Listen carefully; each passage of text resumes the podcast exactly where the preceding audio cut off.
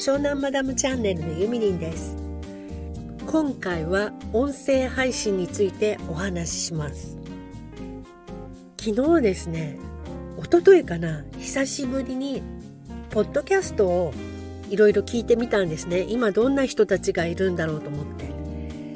今はと言ったのはですね2016年に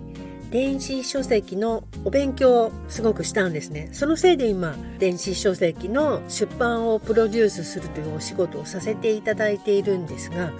その時に情報発信の一つの手段としてポッドキャストの配信方法なんかも教えてもらったんですね。でその頃あんまりポッドキャストも本当にやってる人いなかったので配信するとね軽く1位取れちゃうんですよ。だから私2016年のファミリー部門のカテゴリーで1位を取ってました。まあそんなこんなででもその頃はちょっと配信方法がめんどくさすぎてサーバー借りたりしなきゃいけなかったのでちょっともうやめちゃったんですけど今またとても簡単に配信できるようになっていてねさすがに4年も経ってるとねいろいろこうジングルとかも最初から用意されてるところあったりとかしてあこれはまたやらない手はないなと思ってそちらもちょっと始めてるんですけどで今はどんな傾向のものが流行っているんだろうかと、まあ、ちょっと調査してみたわけですよ。市場調査ですね。マーケティング？でそしたら一人とても素敵な方を見つけてしまって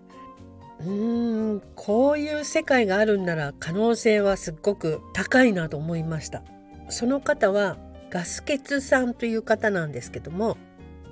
眠れない方のために聞きながら寝落ちできるようにっていうことで配信されてるみたいなんですね。もともと声優さんナレーターのお仕事をされている方で声がとてもマイルドで素敵なんですよね。でそれに加えてヒーリング音楽をバックミュージックとしてかけているのですごく聴いていて心地がいいんです。でお話しする内容もとてもなんだかほんわかあったかくってその人のキャラクターがよく出てるんですよね。でもう世界観がまとまってるっていうかやみつきになります。で1回目の配信から聞いてみたんですけど最初はなんか YouTube でゲーム実況の配信をしてたらしいのね。でもそしたらあの著作権の何かやばい問題に引っかかって全部バンされて削除されちゃったんですってアカウントごと。でもう途方に暮れてこりゃどうすればいいんだっていう時になんとなく眠れない人のための配信するかなって思ったらしいんですよ。いつも声を聞いてると眠くなるって言われたので。でその YouTube を元にでポッドキャストはサブみたいな感じで配信してるらしいんですけどでポッドキャストっていうのはやっぱり一番組一番組がとても独立しているのでその世界観を味わうのはすごく楽しいというか私はこっちの方がってスタンド FM と比べちゃなんなんですけどでもポッドキャストの世界観がとても好きですね。あの今のスタンド FM って何をやっていいのかがまるでわからなくなってきちゃったっていうか人がいっぱいいすぎてでなんよくいろんな方もコラボ私もしてますけど誰々と誰々のコラボとか言って、まあ、人数が少ない頃はああの人とあの人のコラボなんだななんて思ってこう聞きに行ったりもしましたけど今人が多すぎて誰が誰だかさっぱり分からずもともとコラボレーションコラボのいいところっていうのはお互いが独立してキャラクターのある人がね2つ合わさると人気がこう各々のフォロワーさんが重なるのでそこからこう人気がねブワーンと爆発的になっていくんだと思いますけどあとはちょっと仲良くならないと盛り上がれないみたいなところがなんかねそこら辺がちょっと嫌なんですね私は。仲良くなるのって普通に仲良くなってくんならいいんですよ自然に。だから私はあのこの人面白いなと思ったら積極的にお話ししに行くし仲良くなっていきますけどその自分の番組を盛り上げるためにそういうふうにしないと人気が保てないみたいに思ってる方がいるように感じるのね。でまずそもそもその人気が出たいとか再生回数を上げたいとかそこに重きを置いてるからそういう考え方になるんだなっていうのに最近気がつきました。私はその再生回数とかフォロワーが多かったら嬉しいなとかそういうことではなくって自分の配信を楽しいと思ってくれる人に聞いてもらいたい。これは本当に綺麗事ではなく、そうじゃなきゃこんな毎日毎日やってる意味がないし、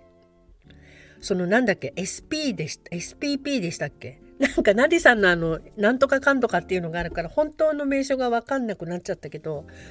もしね、あれに認定されたとしても、稼げるのなんて、まあほんのわずかだと思いますよ、最初のうちは。最初のうちはっていうか、かなり人気が出ないとその普通の何て言うの？バイト？その会社勤めぐらいのお給料なんて絶対になかなか届かないと思うし まあせいぜい1万2万が数ヶ月に1回とかそんな感じだと思うからねそこを目指してるみんなは何なんだろうなってちょっと思ったりもします。こんなこと言うとちょっと反感買いそうですけど私はずっとそういうふうに思っておりました。でそんな時にポッドキャストを聞き直してみたら世界観がとても皆さん独立されていて人の目を気にすることなく配信してるのであ私もこっちやってみたいなと思ってうんとポッドキャストの方では私は自分と同年代の女性たちを元気づけたり葉っぱをかけるような配信をしていこうかなと思っています。やっぱりさ私ぐらいのアラフィフみたいな年代になってくると人生諦めちゃう人多いんですよね諦めちゃうというかもう現状維持っていうのかなまあもちろんそれでもいいんですけど私はもっともっといつでも楽しいことを探していきたいしワクワクしていたいので現状維持っていう考え方は全然ないです。でねあの第一線で活躍している人って、まあ、男女問わずですけど私の周りの男の人では普通のおじさんを嫌う人が結構多いんですよなぜか。あんなおっさんと一緒にしないでくれとかこう新宿の飲み屋さんでね会社の愚痴とか言いながら管巻いてるようなねそんなやつらにはなりたくないみたいなそういう発言をよく聞くんですよね。でこの前お友達になんでそうやって自分もおじさんのくせに普通のおじさんを毛嫌いするのって友達だから聞いてみたことがあるんですよ。そしたらいや毛嫌いしてるわけじゃないけど普通のおじさんとは共通点がないし話すこともないってもうその時点で俺は違うんだぜみたいのがちょっと見えたんですけどまあでもでもそうなんだろうなと思って成長を諦めている人とは話すことなどないってその人は言ったのね。えでも普通のおじさんが成長を諦めてるとは限らないんじゃないのって問いかけてみたら成長を諦めていたら普通のおじさんになるはずがないっていう返事が返ってきてちょっと納得しちゃって、まあ、ちょっとね過激すぎる意見ではあるけど第一線で活躍してる人たちはそういうふうに思っているのかなと思いました。私は男ではないし女なのでちょっと考え方は違って例えば成長諦めたように見える女の人たちでいらっしゃいますけどだけど本当は諦めてないしょうがなく諦めちゃったりそのパワーがなくなってるから元気がないのかなってちょっと思うんですよね。それは昔の私がそうなりかけたことがあったから。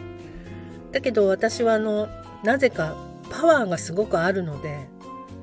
そこでこう諦めることをしなかったから今みたいなへんてこりんな生活になってるんだと思いますけど、うん、だからねポッドキャストでは結構ガンガン発信していこうかなと思います。でなんか夢ができちゃったの私。今ある既存の FM 局でね自分の番組が持ちたいなっていう夢が生まれました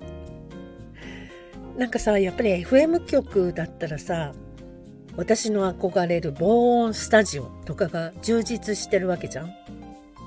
で機材もいっぱいあるし技術の優れた方もいっぱいいらっしゃるしそういう方たちのところで番組が作れたらどんなに素敵だろうでスポンサーもついたりとかしたらねちょっとそれが夢になってきました。私はシニアの星になろうかななんて野望を抱いております。というわけで今日はちょっと辛口な意見をあと一つあのスタンド FM のねコメント欄ってコメント書いても